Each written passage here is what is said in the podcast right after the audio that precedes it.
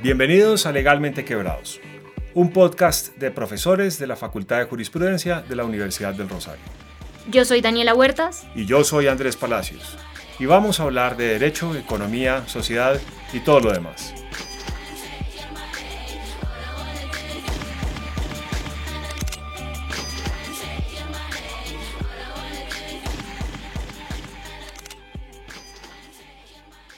Saludo muy especial para toda nuestra audiencia y como siempre, hola Andrés, ¿cómo estás? Doctora Daniela, encantado de estar contigo de nuevo en este segundo episodio de la tercera temporada de Legalmente Quebrados. Un anuncio corto. Si ustedes nos están oyendo y quieren participar en el live, por favor, cuéntenos. Eh, estén pendientes de nuestra página en LinkedIn, estén pendientes de los posts que estamos haciendo. Nos interesa mucho saber quién nos están oyendo y quién quiere participar en el episodio live que estamos planeando para nuestro primer año al aire. Bueno, y desde nuestro episodio pasado anticipamos el tema del que vamos a hablar hoy. Y más que un tema en específico, vamos a hablar de una empresa en específico. Vamos a hablar de Apple. En el episodio pasado los mencionamos porque bajo la reciente regulación de la Comunidad Europea, Apple va a ser considerado como uno de estos grandes gatekeepers bajo el Digital Markets Act pero definitivamente Apple es una empresa que tiene muchos servicios, muchos bienes y que tienen muchas cosas de las que podemos hablar desde temas de competencia y de, sobre todo, enforcement en materia de competencia y cómo las autoridades supervisan el cumplimiento y el crecimiento y la actuación de estas compañías en el mercado. Digamos, sobra la introducción en el sentido de que todos sabemos quién es Apple, todos sabemos que Apple es el encargado de productos que muchos de nosotros usamos hoy por hoy, como el iPhone, iPad, los computadores Mac, portátiles y escritorios, el Watch, ahora el nuevo famoso Apple Vision que todos dicen que nos va a llevar a hacer esos muñequitos gorditos de Wally, porque ya todo el mundo va a andar con sus máscaras puestas y demás junto con una serie de plataformas de servicios como lo son la, el sistema operativo que manejan todos esos dispositivos, el famoso iOS, las tiendas de aplicaciones que se usan en cada uno de estos dispositivos. Incluso ahora está participando en mercados de streaming, de música y contenido a través de Apple Music y Apple TV. Una de las cosas interesantes de Apple es que Apple desde sus inicios y lo hemos visto desde que se volvió esta eh, empresa la más valiosa del sector tech, por lo que he visto en sus valoraciones en bolsa en Estados Unidos, es esta obsesión por la calidad y la perfección de los servicios y productos que tiene. Es una idea que tenía en su momento Steve Jobs y que hoy en día continuamos viendo. Y, es, Apple tiene como esta idea de nosotros cobramos lo que cobramos y le damos a usted lo que le damos porque creemos que es el mejor producto, la mejor plataforma y el mejor servicio. Y eso entonces abre una serie de preguntas para distintos campos de derecho, en particular para el derecho de la competencia, pero anticipo ya también para el derecho de sociedades sobre cómo distinguir una empresa que tiene, digamos, una participación importante en el mercado, diríamos una posición dominante, pero también poder de mercado, cómo distinguir cuando esa empresa se porta de una manera que le da o aumenta esa participación de mercado o esa posición dominante, excluyendo a rivales. Y si esa exclusión a rivales puede entenderse como algo que la empresa, eh, que resulta del comportamiento meritorio de la empresa, o si por el contrario resulta de alguna jugarreta extraña que está haciendo. Básicamente, a donde estamos apuntando es al concepto de competencia en los méritos. Y el tema de competencia en los méritos es súper importante porque es uno de los elementos menos explorados en la doctrina colombiana y en general en América Latina sobre qué es lo que hace que una empresa sea buena y qué es lo que le permite a una autoridad de competencia decir que un actor, de nuevo, con posición dominante o poder de mercado, está actuando bien y simplemente lo que nosotros vemos en la medida en la que crece su participación en el mercado es el resultado de sus inversiones, de sus éxitos, de sus buenas decisiones versus a una empresa que está creciendo o bien porque compra a sus rivales o bien porque lo que está haciendo es que les está poniendo zancadillas. Entonces, una de las preguntas que tenemos en el episodio de hoy es, ¿qué, qué onda con Apple? ¿Esto es un tema de competencia en los méritos o es un tema de uso estratégico de plataformas para excluir rivales? Y mira que es muy interesante el punto que tú mencionaste porque De hecho, hace mu- muy poco Microsoft pasó a Apple como la compañía más valiosa en el sector tech. Mi teoría, y pues no mía, la de muchos, es que probablemente fue gracias a su inversión en OpenAI. Pero más allá de eso, esto siempre ha sido una competencia súper pareja Microsoft-Apple, pero en el momento en que Apple tomó el liderato, se quedó arriba durante mucho tiempo hasta hace poco. Y a mí esto me parece muy interesante, porque si pensamos en los inicios de Apple, no nos imaginamos al producto en el que estamos ahorita e incluso a considerar a Apple como un gatekeeper. Porque cuando tú piensas en cómo surge Apple y cómo sur- surge este primer dispositivo, Macintosh y demás, realmente eran dispositivos de lujo.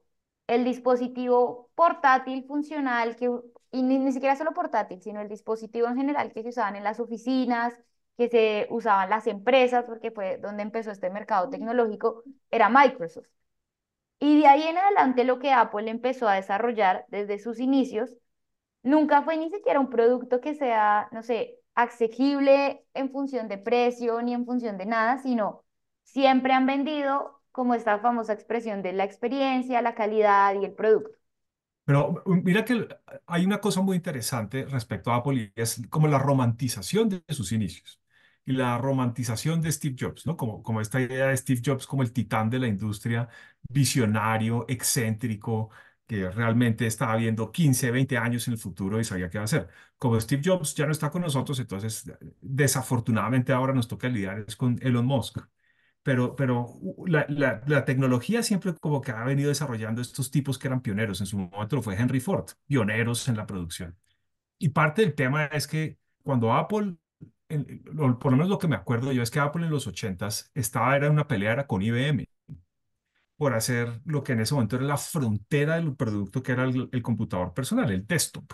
Y entonces Apple tenía unos computadores que eran básicamente una sola torre integrada, donde estaban como todos los servicios con su propio sistema operativo que viene desde entonces, y, un poco tratar de hacerle competencia a IBM y a los clones, como así los llamaban en su momento, de, IBM, que es finalmente lo que llevó al, ecosistema de Windows y en general a Microsoft.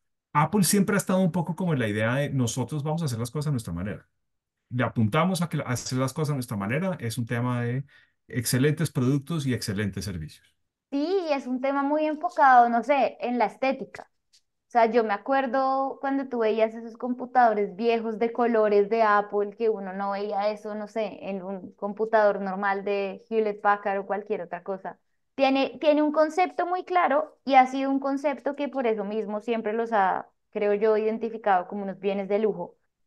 Y además lo que tú decías, siempre enfocados en ir por su lado y crear su propio producto. Pero obviamente eventualmente esto empezó a tener problemas.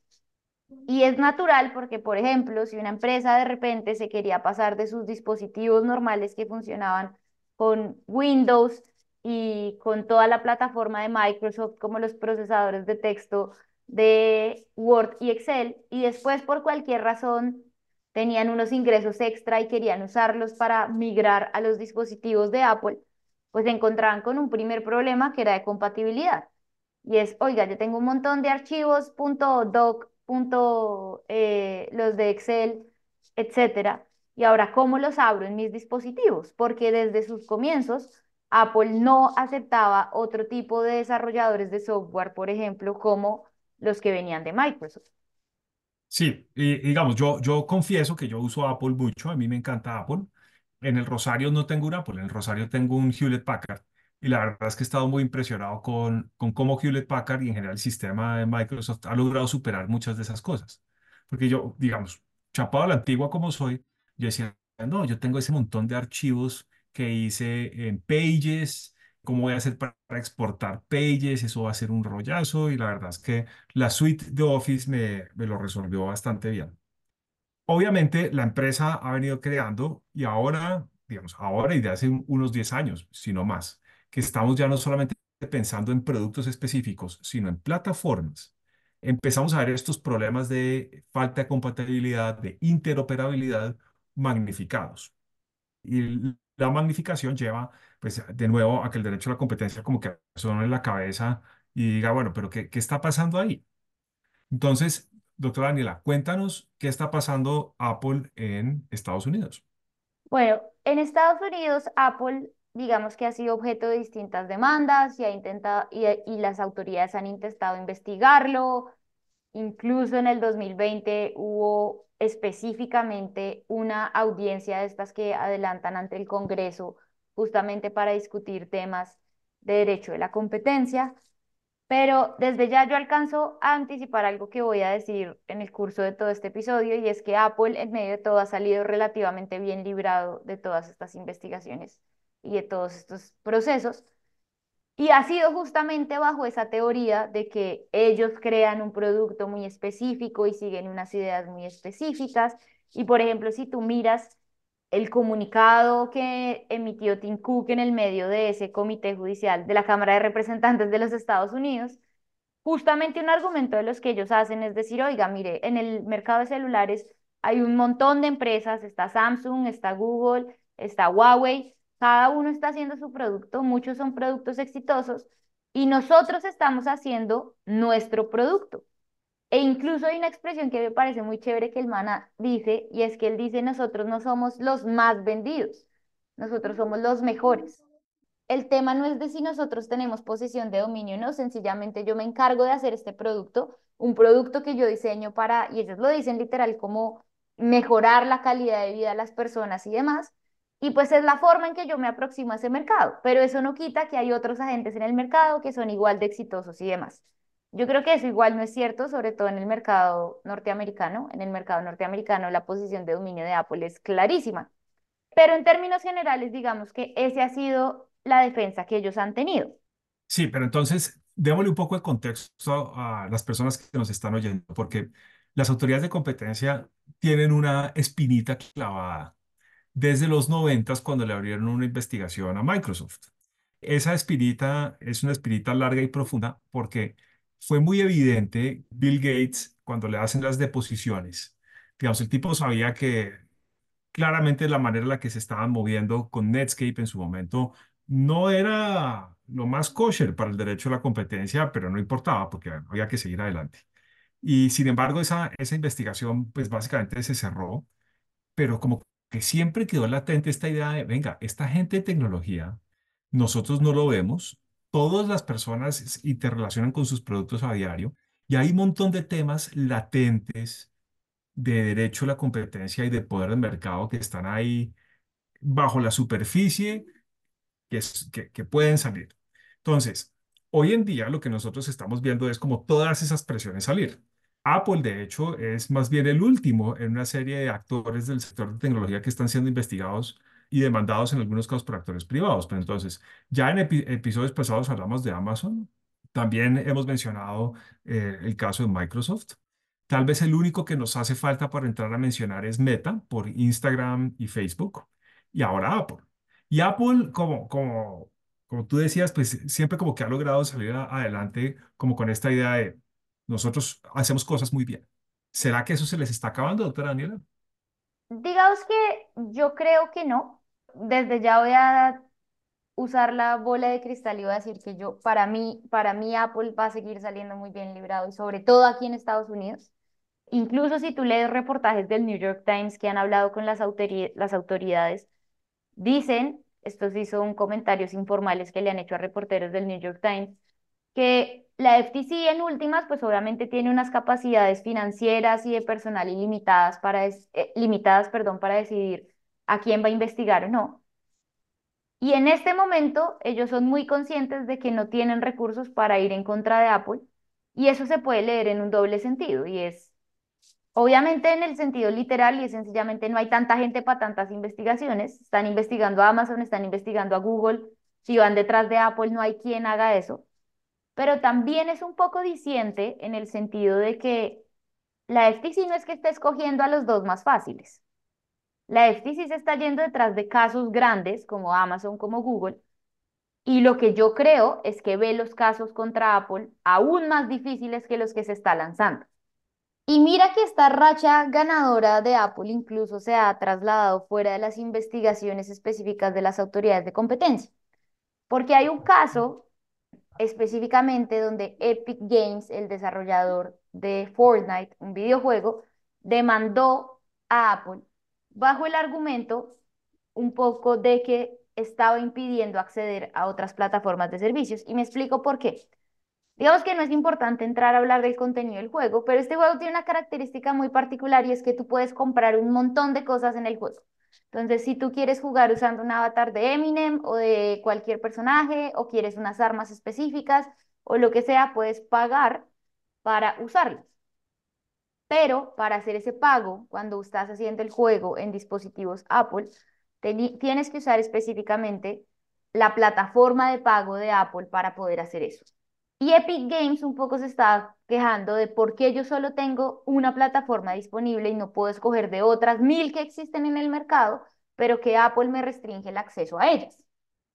Y un poco el argumento, uno si uno lo piensa desde un sentido muy práctico y muy inmediato, después probablemente Apple cobra una comisión y pues cuando eres el único que ofrece este servicio, pues tienes una libertad más grande en determinar ese precio y seguramente no es bajo. Pero obviamente en general esto es una pelea sobre por qué Apple determina con quiénes pueden o no pueden eh, interactuar los usuarios y los desarrolladores de software en sus plataformas. Listo, pero entonces aquí es donde el tema de plataforma se vuelve súper importante, porque entonces, si yo soy una persona que está jugando Fortnite en un computador Apple y bajo un sistema operativo Apple, esto lo que quiere decir es que si yo quiero comprar armas para mis jugadores o cambiar de avatar, yo solo lo puedo hacer haciendo esas transacciones mediante el App Store de Apple. Y entonces parte de la pelea es, venga, pero ¿por qué no puedo comprar este tipo de cosas por fuera de la plataforma? Y entonces está la pregunta de, puede que haya muchos actores que están ofreciendo distintas plataformas para los juegos, pero cada uno de ellos lo que está haciendo es que está creando como estas barreras para evitar que los jugadores salten de un lugar a otro. Claro, a eso Tim Cook te contestaría que no tiene nada que ver con eso, que sencillamente ellos cuentan con unos servicios y una serie de herramientas que están diseñadas y verificadas por Apple para garantizarle a los usuarios la experiencia eh, y el funcionamiento típico de sus productos y etcétera, pero detrás está ese argumento. Ahora, al final del día, lo que terminó pasando en este caso fue que hubo una serie de decisiones desde 2021 hasta el año pasado que terminó con una Corte Federal de Apelaciones que encontró que Apple no era responsable de estas conductas contrarias a la libre competencia y el argumento es porque este caso específicamente hacía sentido sí y solo si Apple tenía posición de dominio o lo que acá de manera general llamarían monopolio. Y estas cortes encontraron que Apple no tiene monopolio y a mí me pareció muy interesante porque no solo dijo que no tenía monopolio en el, no dijo que no tenía monopolio en el mercado de videojuegos, sino que dijo que no tenía monopolio en el mercado de videojuegos móviles. Entonces esa idea, esa, esa idea es muy interesante porque si uno parte de que teóricamente iPhone, o pues teóricamente no, prácticamente iPhone tiene un monopolio en lo que tiene que ver con dispositivos móviles, aquí pues básicamente es muy curioso que haya llegado a la conclusión de que, pues de que estas cortes han llegado a la conclusión de que no tenía posición de dominio y en ese sentido lo que haya podido haber hecho o no, pues no constituía una violación del régimen de competencia. Pero entonces, Tim Sweeney, el CEO de Epic Games, pues ha estado dando esta pelea con varios actores, no solamente con Apple. Y lo interesante es que ha perdido unas y ha ganado otras. Entonces, con Apple perdió, sin lo estoy, que es este fallo que tú estás diciendo, pero lo ganó con Google. Claro, pero es que mira cómo esto muestra un poco y defiende un poco el argumento de Apple. Y el argumento de Apple es que, oiga, es que mi dispositivo es muy específico, es muy especial, existen miles de dispositivos más, la gente puede ir a miles de esos otros dispositivos. El problema que tiene Google es que muchos de los dispositivos si no estoy mal, no, no quiero decir todos, pero al menos voy a decir la gran mayoría de los que no funcionan en iOS, sino que funcionan con Android o con el, el propio sistema operativo de Google, pues la tienda de aplicaciones que usa y por ende los procesadores de pago que usan son los de Google. Ahora, esto yo te lo valgo como una discusión más grande en otras partes del mundo, pero en Estados Unidos es muy claro. En Estados Unidos todo el mundo tiene iPhone. Y todo el mundo tiene iPhone al punto en que nadie usa WhatsApp. O sea, WhatsApp es una cosa de extranjeros, porque en principio toda la gente en Estados Unidos se comunica con iMessage, que también vamos a hablar sobre esto, porque es otro tema, y es, es el sistema de mensajería instantánea entre iPhones. Y una de las discusiones que, por ejemplo, ahora también ha surgido es, ¿por qué no dejan que los dispositivos Android también tengan iMessage? Y una empresa intentó crear una aplicación que permitía a los usuarios Android eh, usar iMessage y Apple intentó, o pues se dice presuntamente, intentó obstruir que esa aplicación la desarrollara. La pregunta es ¿por qué? Claro, entonces, todas estas cosas lo que hacen es que invitan toda clase de pesquisas por parte de las autoridades de competencia. Lo que nosotros eh, hemos visto por fuentes externas, y básicamente ustedes pueden encontrar esto reportado en Financial Times, es que el Departamento de Justicia está concluyendo en este momento una investigación súper grande eh, en el sentido de ambiciosa contra Apple por este tipo de conductas.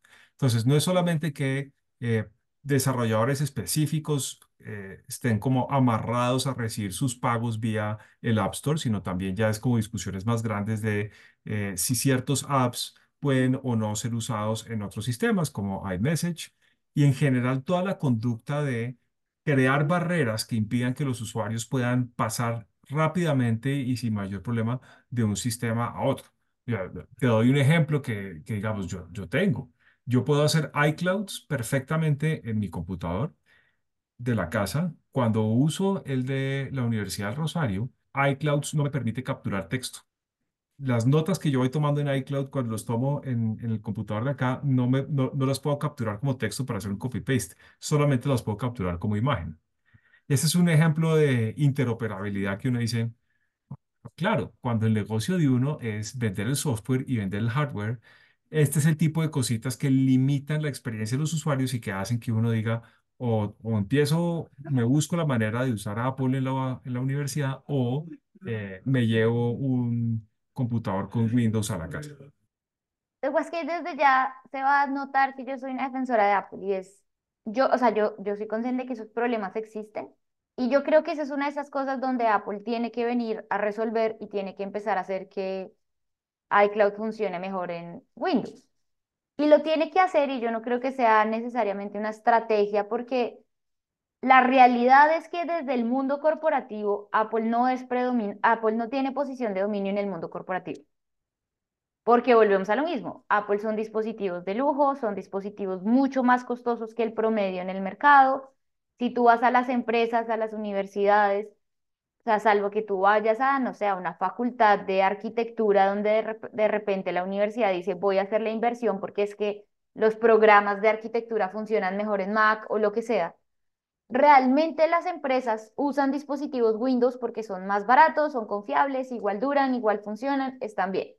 Entonces yo realmente no creo que Apple haga eso, yo creo que en definitiva el producto de Apple no es un producto que esté finalizado, es un producto que siempre se puede mejorar sea, yo me acuerdo cuando yo empecé a usar Apple, Word era un asco para Apple y era lo único malo de Apple y era que uno no, como que no funcionaba bien, como que Excel era raro. Ya hoy por hoy funcionan súper bien. Creo que yo ya no encuentro cosas que tenga Windows que no tenga Apple, pero pues no pueden desconocer que por, no sé, por ponerte a ti ese problema, tú vas a lograr convencer a la Universidad del Rosario que de ahora en adelante le da a todos los profesores un Mac.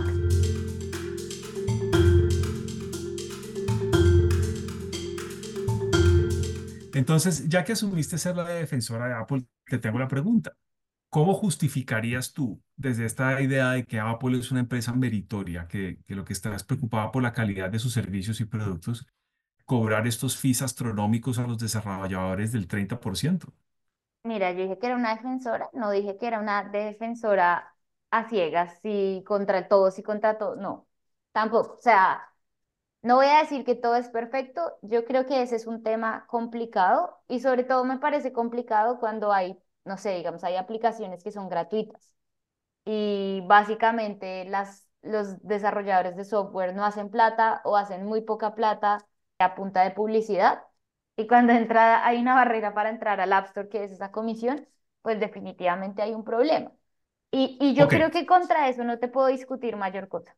Te voy a dar un ejemplo de una cosa que tiene Apple ahorita que es muy difícil catalogar en un lado o en el otro. Es decir, es difícil de catalogar como una, una práctica restrictiva a la competencia y que debería claramente sancionar por el derecho o por una conducta meritoria. Y es esta, este desarrollo relativamente reciente que tiene Apple de preguntarle a la gente, oiga, esta app está buscando traquear sus datos, ¿autoriza? Esa autorización y ese desarrollo es uno de los temas que está generando problemas entre Meta y Apple, porque Meta vive básicamente de esos datos, porque el principal ingreso de Meta es vía publicidad. Entonces, si resulta que la gente que tiene Apple está bloqueando la manera en la que Meta, vía Instagram o Facebook, está capturando sus datos, básicamente Apple los está privando del principal insumo que ellos necesitan. Pero es una decisión que uno puede justificar desde la perspectiva de hay gente que prefiere su privacidad y que prefiere que no saber que lo están traqueando de manera pasiva en, los ecosistemas de los que hace parte. Entonces, por un lado, tienes un producto que es interesante y que claramente eh, muchas personas a las que les preocupa el tema de privacidad favorecen, pero al mismo tiempo, la implementación de ese producto lo que está haciendo es que te está excluyendo rivales de un mercado. Claro, Em, pero mira que acá yo sí me voy a poner la capa y la espada. Estoy lista. wow, wow, capa y espada. Porque básicamente lo que Apple está haciendo es, desde ese punto de vista, yo no creo que Apple esté reconociendo una posición de mercado, aunque en últimas el hecho de poder hacerlo sí parte de reconocer que tiene una posición de mercado. Y es decir, oiga, ¿sabe qué? Yo voy a proteger a mis usuarios y voy a proteger a mis usuarios por encima de lo que su aplicación quiera hacer. Entonces, Apple ahora está implementando una nueva política. Ahora, quiero hacer un disclaimer. Yo no sé nada de tecnología en el sentido realmente técnico. Entonces, no puedo decir qué tan veraz son estas medidas y si de verdad Apple no está haciendo nada con los datos. eh, ahí sí voy a guardar mi spa. Pero lo que sí puedo decir es que Apple está implementando últimamente una política y es diseñada a garantizar la privacidad. Y le- lo que le están diciendo a los usuarios es, mire, yo no voy a usar sus datos sin su autorización y yo le estoy informando todo. Y le estoy informando todo a un punto de que si tú configuras un dispositivo desde el inicio, es hasta un poco molesto porque te dicen, voy a compartir datos para esto, para esto, para esto, no vamos a recoger en esto. Usted me tiene que autorizar específicamente. O sea, como que ahí sí ha adoptado unas medidas que no son necesariamente un clic y demás, sino desde una perspectiva un poco más de informaciones, usted autoríceme y yo lo uso. De lo contrario, mi punto de partida es, aquí no se usan datos. Y esta medida que tú mencionas, de hecho, es muy interesante porque lo que ellos usan es, si tú miras lo que el botón que aparece dice es, pídele a la aplicación que no te traquee. Ujú, Porque De lo que acuerdo. Apple dice es, yo voy a hacer un esfuerzo porque esto sea así, pero pues en últimas Apple no se va a hacer responsable si Meta de alguna forma logra burlar los, los controles de Apple y termina recogiendo los datos. Entonces, a mí eso me parece algo loable y en últimas es un- una parte del producto que vende. Y el producto que vende Apple en este momento no es solo iPhone ni Mac, sino es un producto seguro, es un producto que sí, usamos tus datos biométricos, pero es única y exclusivamente para que tú puedas desbloquear tu celular. No es para perfilarte, ni para acceder al mercado, ni para venderle a nadie tu información biométrica, es sencillamente para que puedas desbloquear tu celular. Y mira que esta discusión tan grande justamente abre para que sigamos hablando de ese proceso que tú que, de esa investigación que tú mencionaste que quiere llevar a cabo las autoridades aquí en Estados Unidos. Y es una investigación que a mí me parece un poco polémica. El New York Times reporta que es investigación que está en curso, todavía no se ha iniciado nada formalmente, han tenido conversaciones con Apple y demás, pero básicamente las autoridades eh, norteamericanas de competencia quieren ir contra todo Apple. Es que es contra todo, y acá es donde vienen esas palabras que nosotros la tenemos en la regulación colombiana, pero nunca se ha usado, y es todo el sistema, que acá realmente lo llaman todo el ecosistema Apple. Y básicamente dicen que Apple está usando de su posición de dominio por hacer que los dispositivos Apple funcionen mejor entre ellos que como funcionan con otros dispositivos. Entonces, básicamente es una grosería que el watch que yo use funciona mejor con mi iPhone que fun a como funciona con un, no sé, con un Samsung. Y a mí esa discusión me parece un poco problemática porque es que eso es parte de la experiencia y parte de todo el producto completo que vende Apple. Entonces a mí no hay nada que me parezca más chévere que si tú me mandas un mensaje, un link de esta noticia de Financial Times por WhatsApp y yo la abro en mi celular y la quiero pasar al computador, lo puedo hacer con un botón de distancia y es súper fácil. Pero entonces las autoridades un poco esperan que Apple venga y haga esa misma inversión que ha hecho durante todos sus años para conectar todos los dispositivos de manera perfecta, para que de repente todos los dispositivos, no solo los que ellos hacen, sino todos funcionen así. Y eso es Pero entonces, excesivamente costoso. claro, pero entonces mira lo interesante. Esta- estamos empatando con la discusión de la semana pasada respecto al manejo de datos y con discusiones de temporadas pasadas respecto a interoperabilidad. Pero entonces mira el tema. Esto no sería nunca un problema si Apple, además de ser plataforma que te brinda a ti servicios, no fuera también un productor de bienes específicos. Entonces, Garmin, que es una de las empresas que se ha quejado públicamente de lo que Apple hace, dice, pues los usuarios que usan Garmin con Apple no les va tan bien porque no pueden hacer una serie de operaciones que sí podrían hacer con el app Garmin en el sistema Android, básicamente Samsung, Huawei y demás. Eh, entonces uno diría, bueno, pero pues Apple tiene un derecho a mantener la calidad particular de sus productos. Y uno dice, claro, pero ¿será entonces que también tiene derecho a tirarse la calidad de los productos de otros, de sus propios usuarios de otros? Entonces, Apple puede poner que la conexión entre el Apple Watch, los audífonos y el computador sea perfecta, funcione muy bien. Y uno dice, pues para eso es que uno paga el premium de estar en el sistema Apple. Pero entonces... ¿Por qué, por qué Apple no me permite que mi Garmin se conecte también con mi celular para venderme el Apple Watch? No es tanto que la barra sea muy alta, sino que es selectivamente baja con los rivales y, e, e inducir a la gente que por problemas de interoperabilidad básicamente compren el producto que sí es compatible y se sumen. Y fíjate que este es un problema de nuevo que solo es posible en la medida en la que tienen dos sombreros. Te ofrecen eh, la plataforma y te, te ofrecen también los productos que se conectan con la plataforma. Es que el, el problema que vamos a tener con esta discusión es que va a llegar a un punto técnico en el que ni tú ni yo lo vamos a poder resolver. Porque mi respuesta puede ser un poco hasta dónde es culpa de Apple. Hasta, o sea, yo no sé en qué momento te puedo explicar, porque de nuevo esto es una discusión técnica, porque no es culpa de Garmin. La referencia de Garmin es mi reloj y mi aplicación funcionan perfecto en Windows, en Windows no, en Android, pero en Apple no. Y es como, oiga, pues de pronto usted no es tan buen desarrollador para iOS como lo es para Android, porque es culpa de Apple, si me hago entender. Y bueno, listo. Digamos que si técnicamente logramos demostrar que Apple está imponiendo esa barrera, definitivamente hay un problema. Pero ya llega un punto donde es muy difícil si lo que están esperando es que Apple básicamente haga lo imposible y es abra un infinito de posibilidades para todo.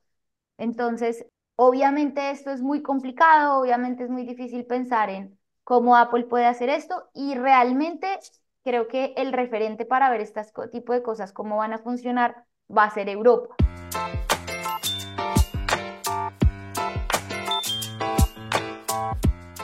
¿Qué te parece si empezamos a hablar un poco de lo que está pasando en Europa con Apple? Ok, muy bien. Porque fíjate que una de las particularidades de la regulación ahora en Europa, desde que salió el Digital Markets Act el año pasado, si mal no estoy, es esta idea de en Europa no vamos a regular los aspectos técnicos los que tú mencionas. Vamos básicamente a regular funcionalidad. Eh, y eh, la Comisión Europea entonces básicamente le dijo a Apple, eh, mire, usted es uno de los gatekeepers y usted es uno de los gatekeepers por varios servicios, entre los cuales está iMessage, que como tú bien decías, es mucho más importante en Estados Unidos que en la Unión Europea. Eh, pero entonces también le está diciendo, bueno, listo, entonces una de las cosas que usted tiene que hacer, señor gatekeeper, para ajustarse y para evitar una sanción es básicamente eh, regular de una manera más abierta eh, la posibilidad de que la gente pueda comprar apps para sus aparatos o comprar servicios para sus aparatos, como el caso de los avatares y las armas para Fortnite, por fuera de su App Store, básicamente por fuera de su pasarela de pagos. Em, y entonces la respuesta de Apple dijo, pues listo, yo voy a cumplir con esto, pero entonces le ofreció eh, a los productores cubiertos por eso como otras dos opciones eh, que la gente está diciendo esto es terrible. Una de esas opciones es como, em, bueno, listo, usted puede ofrecer por el otro lado, pero entonces yo de todas maneras le voy a tener un fee súper alto por las descargas que se hagan. Y otra de las opciones es como, sí, usted puede buscar hacer eso, pero entonces yo ya no garantizo la manera en la que esto va a funcionar del todo bien. El punto es que los desarrolladores están diciendo, las opciones que está dando Apple, supuestamente como forma de cumplir con el Digital Markets Act, en realidad no están llevando el cumplimiento del Digital Markets Act. Es la vieja estrategia de decir que se cumple pero no se acata. Y entonces ahí está el problema. ¿Qué va a pasar, qué va a pasar con la postura de la Comisión Europea cuando los terceros digan Apple está cumpliendo pero no cumpliendo con las obligaciones especiales que tiene? Yo creo que volvemos a, un tema que creo que hemos hablado y es que especialmente los mercados tecnológicos implican un reto para las autoridades y es entender cómo funciona un mercado tecnológico. Y yo creo que si realmente Apple hace un esfuerzo, y por ejemplo Apple siempre dice que su App Store tiene una curaduría de que las aplicaciones funcionan bien, de que se encargan de que en general lo que tú encuentras en el App Store es bueno, etcétera, etcétera, pues ya llega un punto donde exigirle ciertas cosas, pues puede que de verdad tecnológicamente se salga de las manos o puede que no. Y esto es una discusión tecnológica y de capacidades que yo no sé hasta qué punto sea viable. E incluso financieramente, o sea, es que también para Apple hacer una inversión en que ahora en Europa, cuando entre en rigor el Digital Markets Act, que creo que es pronto este año, va a haber como una, segundo, una segunda aplicación, un segundo App Store donde tú vas a poder encontrar todas las aplicaciones que nos están ofreciendo en el App Store normal de Apple. Y lo que ellos están diciendo es eso, es como diga, pues es que mi curaduría y mi revisión está en mi App Store. Yo estoy cumpliendo con la autoridad en el sentido de decir, aquí está em, la otra aplicación donde ustedes pueden comprar otras cosas, pero pues yo no me voy a hacer responsable de esto. Y mira que un poco en ese sentido ha sido las regulaciones para mí Europa. Europa, en definitiva, ha sido el único lugar donde Apple ha sido objeto de un verdadero enforcement, que haya sido verdad efectivo. Y el ejemplo de eso es el hecho de que los iPhones de última generación hayan cambiado el puerto de carga del famoso Lightning ahora USB-C. El cambio a USB-C fue básicamente porque las autoridades europeas dijeron, Apple no tiene sentido que todo el mundo se esté unificando en USB-C y usted insista en que quiera Lightning. Y un poco el argumento de Apple es, oiga, pero es que con Lightning yo me puedo asegurar de que la carga de verdad es rápida, de que es bueno, no sé qué. Y la respuesta es, es que USB-C también permite carga rápida. Y la respuesta un poco es como, pues sí, pero en teoría yo tengo menos control sobre cuáles son los cables y cuáles son las cosas. Y aquí es donde uno se da cuenta de que las autoridades muchas veces no entienden el elemento tecnológico detrás de las órdenes. El, el hecho de que haya USB-C en iPhone lo único que implica es que yo ya no tengo que andar diciendo, hola, ¿tienes cargador para iPhone? Sino que sencillamente digo, ¿tienes cargador USB-C? Porque igual siguen existiendo un montón de dispositivos que tienen otros cargadores, pero digamos que en términos generales muchos están usando USB-C. Pero además, eso no es garantía de nada, porque en últimas lo que implica la carga rápida no es solo el puerto, sino es el cable, el adaptador y la toma de corriente a la que le estás conectando. Entonces, eso es un paño de agua tibia y es decir, no, nosotros autoridades europeas nos estamos encargando de que haya una tecnología estandarizada de alta calidad para todos los usuarios, pero realmente el puerto USB-C tampoco garantiza eso.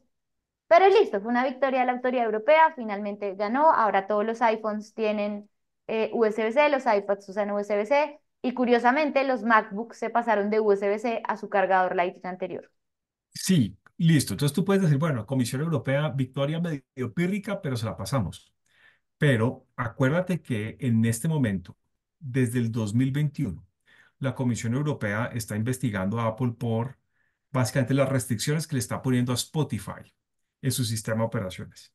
Y el chisme recién salido de, de las páginas de los derechos de, de los periódicos financieros que no leemos a totalidad, pero que los encabezados son interesantes, como el Financial Times, es que eh, están estimando que la multa, que, que la, uno, que la Comisión Europea va a multar y que la multa va a ser estimada en 500 millones de euros. Y es básicamente por las restricciones que el sistema Apple está poniendo a Spotify. Entonces, Apple tiene Apple Music, que te permite a ti bajar una serie, básicamente tener tu colección online de música. Spotify te ofrece lo mismo. Y si bien tú puedes bajar el app de Spotify a tus dispositivos Apple, la interoperabilidad, por ejemplo, mis canciones de, de Apple, llevarlas a Spotify, no lo puedo hacer o si lo puedo hacer es muy difícil. Esta es una investigación que nace en el 2021, antes de la Digital Markets Act.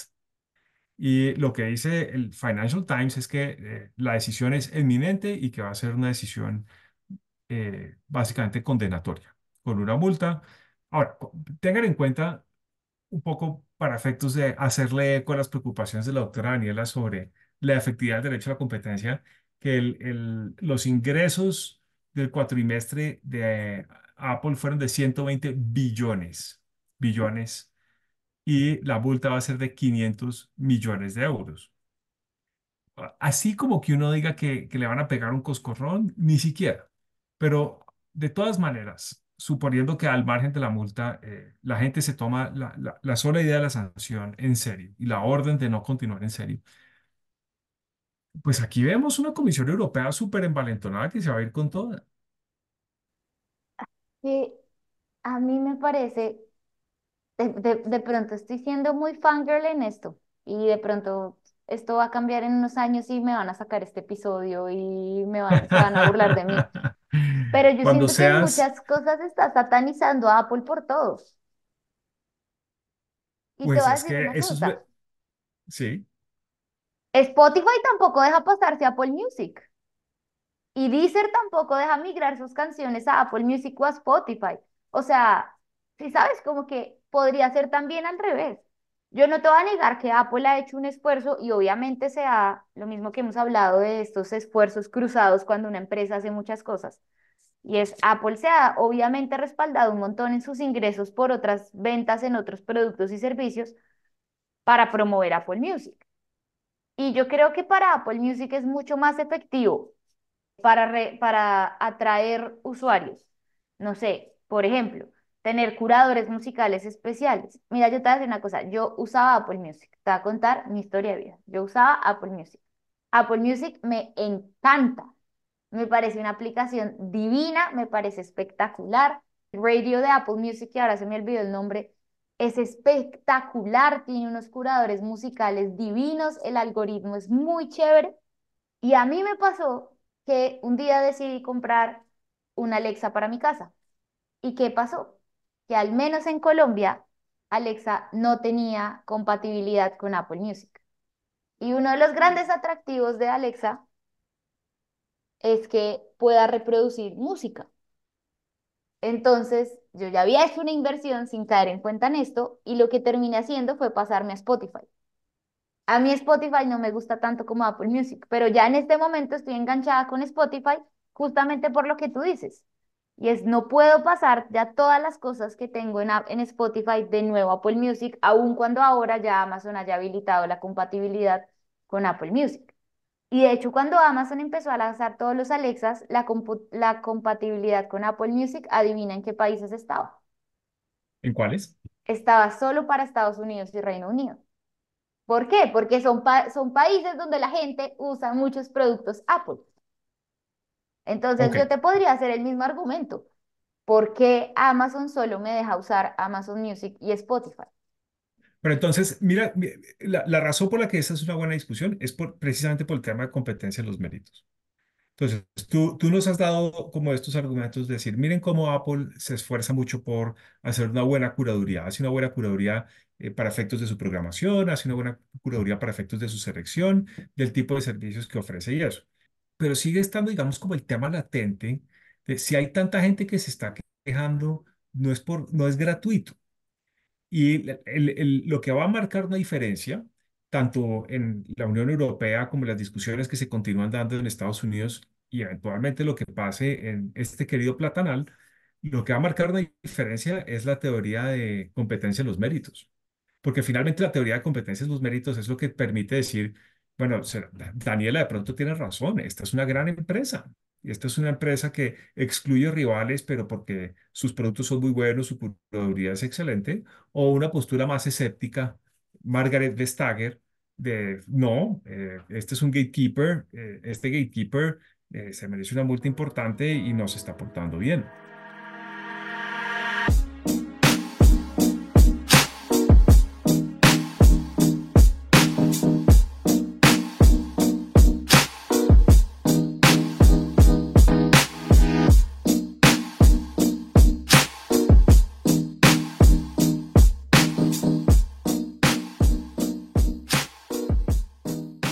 Pasar entonces con estas discusiones? Si tú fueras la head de asuntos legales y regulatorios de Apple, ¿cómo propondrías, o sea, ya eres la fangirl en este episodio, ¿cómo vamos a salir adelante de, de esta situación? Mira, yo, yo creo que es, es problemático por dos cosas. Los que se están quejando de Apple no son los usuarios de Apple, son los competidores de Apple. Entonces, esto obviamente nos lleva a una discusión primero de la que siempre hemos tenido y es a quién protege el derecho de la competencia. Que podemos seguir hablando sobre esto mucho. Si tú miras incluso en Europa, donde han sido súper exigentes con ellos, muchas de las investigaciones contra Apple en Europa, ¿cómo se han acabado? Con Garantías. acuerdos, Mm. con garantías. Y en últimas, esas garantías justamente son acuerdos que hace Apple de decir como, ok, voy a mejorar en este sentido. Ok, listo, le voy a poner su cochino puerto USB-C. Ok, listo, voy a hacer estas cosas. ¿Qué es lo que yo creo que va a pasar? Y es, yo creo que realmente estas investigaciones, si siguen de esta manera tan drástica, lo que realmente terminan haciendo es seguir promocionando un poco más a Apple. Porque realmente estas críticas a Apple para mí son unas críticas de, oiga, es que su sistema es muy bueno, entonces usted se tiene que encargar de que todo el universo de tecnología tiene que funcionar igual de bien y eso es una carga desproporcionada para Apple. No, pero, pero fíjate que ese es precisamente el punto de la teoría de competencia de los méritos. Si usted tiene una posición dominante o mucho poder de mercado, ¿usted par- po- por, qué hace lo que hace? Hay dos teorías. Acá es donde el, el derecho societario le pega un coscorrón al derecho a la competencia, porque el derecho societario le dice, mire, el mundo del derecho societario tenemos muchísimas teorías distintas sobre cuál es el propósito de la sociedad. Eh, y una de esas teorías es el propósito de la sociedad existe para maximizar el retorno de sus inversionistas. En ese sentido, Apple con todo su discurso de la excelencia, pero también generar un ecosistema cerrado y difícil, pues está haciendo maravillas por sus inversionistas, porque las acciones de Apple están muy bien cotizadas, es un, hacen parte de un grupo selecto de acciones que, cotizan en bolsa con unos precios altísimos y tienen muy buena historia reciente. Pero el derecho de sociedades también dice, sí, pero no se lo olvide que pronto es, el punto de la sociedad no es simplemente maximizar los ingresos de sus accionistas. Y de pronto los abogados de competencia cuando hablan de la idea de que hay mérito en sus acciones, están apuntándole una teoría a la sociedad que tiene un- una idea distinta y es más como la idea de la función social de la sociedad. Entonces, si usted es un actor con una posición dominante en el mercado, tiene mucho poder de mercado, de pronto lo que usted tiene que pensar es que está sujeto a unas cargas especiales que no tienen los chiquitos. Y esas cargas especiales es hacer que el mercado sea mejor. Y fíjate que esa forma de pensar, la idea de que la, posición dominante no se predica de cualquier actor, sino de solamente los, aquellos que pueden abusar de ella, que son los que tienen posición dominante, que es la razón por la que tanto en Europa como en Colombia eh, el abuso de la posición dominante sugiere o requiere un sujeto calificado. Lo que está detrás de eso es, entre más grande sea usted, mayores responsabilidades tiene. Y de pronto entonces el, el punto es que acá el derecho les está diciendo, usted tiene que portarse distinto y usted tiene que abrirse y usted tiene que hacer cosas. ¿Dónde está el conflicto? El conflicto casi que podríamos tenerlo entre Daniela y Andrés en este episodio. Y es como Daniela diciendo, no, mire, eso es absurdo, esta gente hace las cosas muy bien, me satisfacen a mí como cliente, como consumidor y por lo tanto les doy mi plata. O, y la otra posición es decir, no, pero es que lo que es absurdo es pensar que usted no tiene ninguna regulación y ninguna obligación con su entorno, más allá de estrictamente darle gusto a sus consumidores y sobre todo darle gusto a sus accionistas. Claro, pero esa es una posición súper de extremos. O sea, yo, yo creo que igual, en definitiva, la posición de dominio genera unas circunstancias muy particulares para el que la tiene, pero eso no lo hace ilegal. Y tampoco implica que hayan unas cargas excesivas, que es lo que yo creo que termina siendo. Y es, no sé, pedirle a Apple que se encargue que cualquier tablet pueda funcionar como segunda pantalla con la misma calidad y con la misma forma de conexión rápida y ágil que tiene Mac y, y pues el MacBook y un iPad, es desproporcionado. Ahora, también un poco el reconocimiento de la posición de dominio, y yo no quiero, qui- quiero dejar claro que mi defensa de Apple no va, no lo miren, es pues también le pone a las autoridades la obligación de tener la lupa encima de esta gente que tiene esa posición de dominio para ver qué está haciendo. Obviamente, cuando la tentación está ahí, pues pueden pasar cosas. Y yo tampoco quiero decir que Apple es perfecto. Apple tiene un montón de problemas, muchos de los cuales no hemos hablado hoy porque están relacionados con otros temas de los que hemos hablado en otros episodios, como los temas de propiedad intelectual. Hasta hace poco los Apple Watch tuvieron que salir de mercado aquí en Estados Unidos porque existe, es, está un proceso en curso de que la tecnología que usó Apple en los Watch para, no me acuerdo si es el pulso oxímetro o el medidor de oxígeno, era una violación de una patente de otro. En efecto, era una discusión, además de una empresa con la que Apple estaba hablando originalmente para ver si la compraba o no. Ahí está. Entonces, yo no quiero desconocer que hay cosas que, tenta, que, que, que puede que estén mal y por eso mismo es que hay que tener la lupa encima de las entidades y todo, pero tampoco creo que el hecho de que tenga una posición de dominio quiera decir que ya Apple a partir de este momento tenga que asumir una responsabilidad por toda la tecnología en el futuro. Que esa es una postura que, por ejemplo, me, eh, Zuckerberg con Meta tomaría, porque me, Zuckerberg en su ego cree que él de ahora en adelante manda en el universo, en el metaverso y demás. De acuerdo, pero entonces está la discusión de si realmente el derecho a la competencia está obligando con la doctrina de competencia en los méritos a las empresas, en particular empresas contextos de plataformas digitales, a un poco como los pastores del rebaño que es, que es una idea súper interesante. Yo pensaría que esa es la discusión. ¿Para dónde vamos nosotros en Colombia con esto? Tú, como, tú siguiendo un poco la línea que veríamos de, de nuestro episodio anterior y las, y las, eh, las temporadas anteriores, ¿para dónde vamos con esto en Colombia? Mira, yo creo que para conectar esto con un poco lo que está diciendo el futuro que se viene, es, en general en el mundo yo creo que las investigaciones contra Apple van a seguir y eso en últimas puede tener dos, dos consecuencias y es mejorar la imagen de Apple, por un lado, promo terminar promocionándola, o empezar a restringir a Apple de una manera que Apple empiece a perder calidad o empiece a afectar el servicio y ahí es cuando los consumidores se van a molestar. Entonces, en ese sentido, lo que nos depara para Colombia es un poco relativo, porque Siguiendo la misma idea de lo que hemos venido diciendo, es probablemente Colombia no va a tomar una iniciativa en nada. Yo no veo a la superintendencia en un tiempo cercano iniciando una investigación contra Apple por nada. Probablemente lo que va a hacer la autoridad colombiana es replicar lo que han venido, lo que vayan haciendo las autoridades afuera y lo que recomiende eh, la OCDE y demás, pero no creo que vaya a tomar una iniciativa. Yo sí creo que la autoridad colombiana es particularmente susceptible a la opinión pública y lo he venido diciendo en muchos contextos. Y no es diferente a lo que pase con Apple. Y es, la Comisión Europea está haciendo algo que es altamente impopular, que es investigar a Apple. Y ahora las autoridades eh, estadounidenses están haciendo algo que puede ser altamente impopular, al menos frente a los consumidores, que es investigar a Apple. Porque este mismo argumento de la competencia de los méritos que uno puede hacer es decir, oigas, que yo me encargo de hacer el mercado mejor, teniendo una curaduría en mi, en mi mercado de aplicaciones. Y así es como yo me encargo de que las aplicaciones sean buenas. Pero usted acá me está obligando a dejar a todo el mundo entrar. Entonces, al fin, ¿qué? ¿Hago las cosas bien o no las hago? Entonces, estas cosas pueden ser relativamente impopulares y en ese mismo sentido, yo no veo a la autoridad colombiana haciendo algo altamente impopular.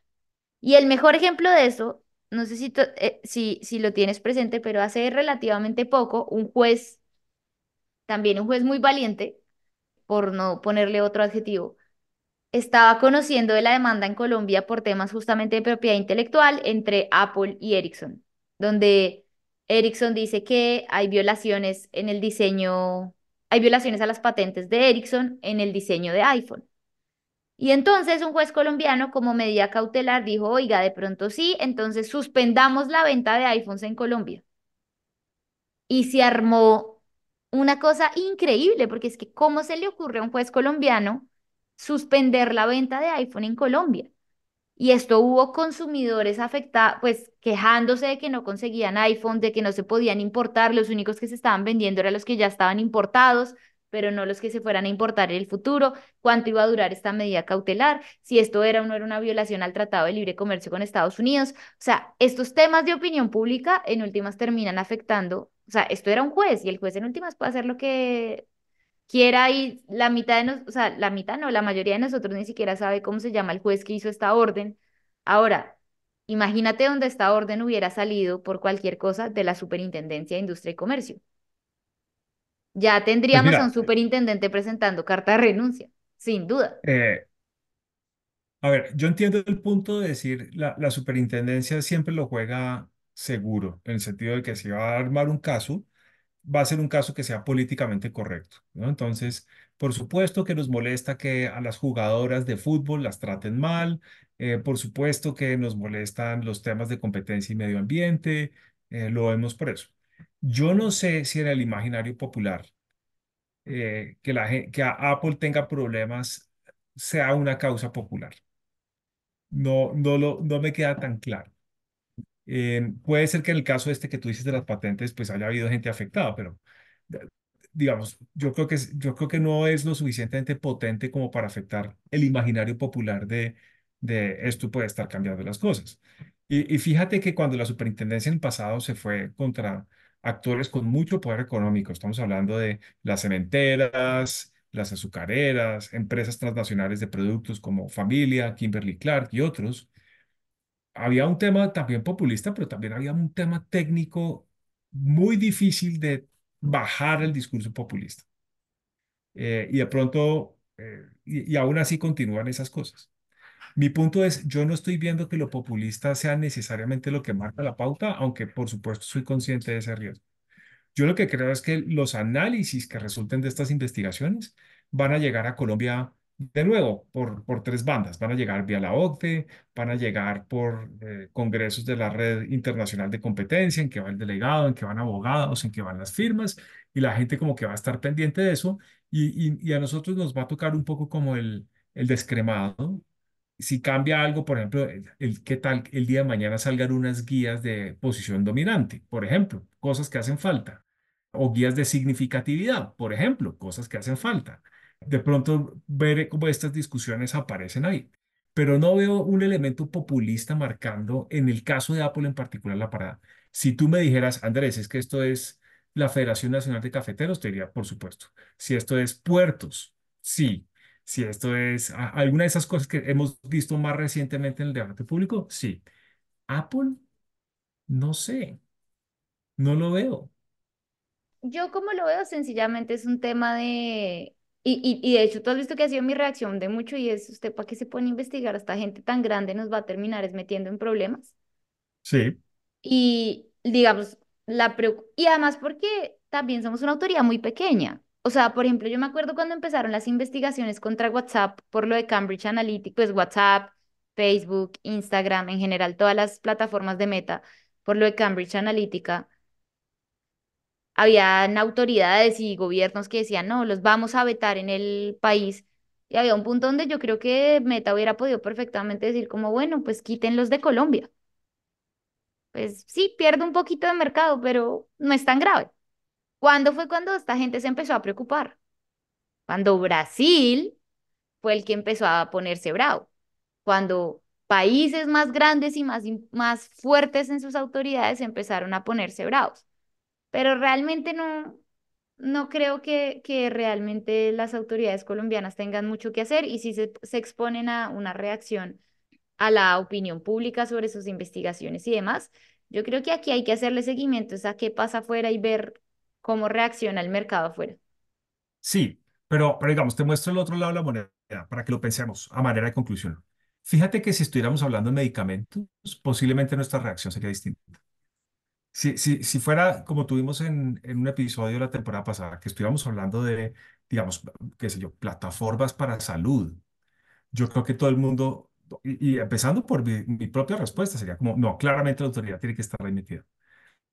Pero en estas plataformas digitales, donde por lo menos mi percepción es que el tema sigue siendo como un poco distante y no es, dado el tamaño del mercado colombiano, no es mucho lo que uno ve a la autoridad de competencia haciendo, entonces ahí es como, sí, una postura como más conservadora. O sea, tenemos, tenemos como esa cacofonía un poco, ¿no? Como esa diferencia de cómo tratamos esto. No, pues yo también creo que hay un tema de priorización importante. Y en ese sentido es que está, o sea, pues para Colombia es más importante pensar en regular medicamentos y ver qué está pasando en los medicamentos que con esto que de nuevo sigue siendo un bien de lujo. De pronto se convierte en una preocupación cuando deje de ser un bien de lujo y sobre todo en Colombia siguen todavía existiendo muchos participantes con una posición de mercado mucho más grande. pero pues eh, también es un tema de priorización. Y mira, solo para dejar la pregunta abierta, este tema de priorización también está aquí en Estados Unidos.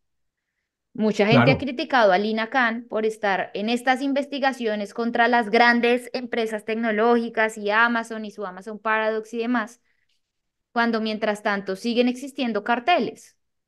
Y el único cartel ahorita que medio le están parando bolas es el cartel de los pollos y la preocupación por si las presas de los pollos están caras o no están caras y si el huevo está caro o no está caro.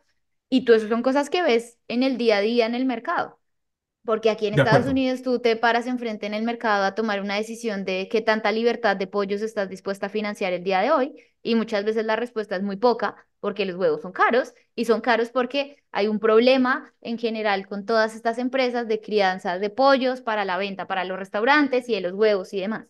Claro, es, son, toda- todas las jurisdicciones tienen discusiones de priorización y de significatividad que son bien interesantes. Pero entonces, doctora Daniela, en este episodio quedamos en tablas. Yo creo que, yo creo que la, la conclusión es, no podemos esperar para Colombia, pues que la autoridad colombiana inicie investigación por esto. Posiblemente tiene otras preferencias y está perfecta, y es perfectamente válido que las atienda, o sea, faltaba más hay que esperar a ver qué va a pasar en el mundo respecto a esto y de alguna manera la manera en la que esto empieza a cambiar nuestras interacciones en la red a tres bandas. No por un ejercicio formal de las autoridades colombianas, sino digamos por la recepción de decisiones que se toman en otras jurisdicciones, cómo eso afectan los términos y contenidos de las decisiones que estamos tomando acá, cómo eso, por ejemplo, se empieza a ver en los contratos que estamos celebrando con estas empresas y de alguna manera ver si el cambio surge por ese lado.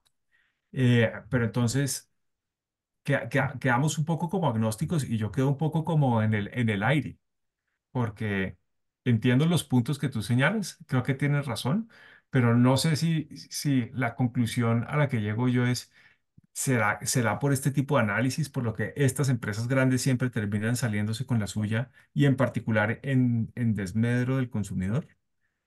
Puede ser.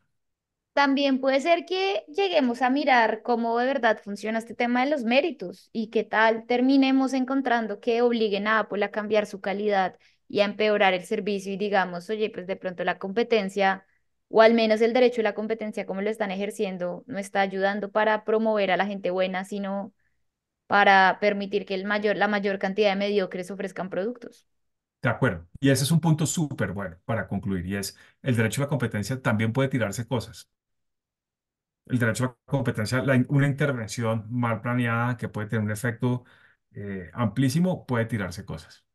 Y que Muy ojalá no se tire Apple. Ojalá que haya más competencia para todos, doctor Daniel.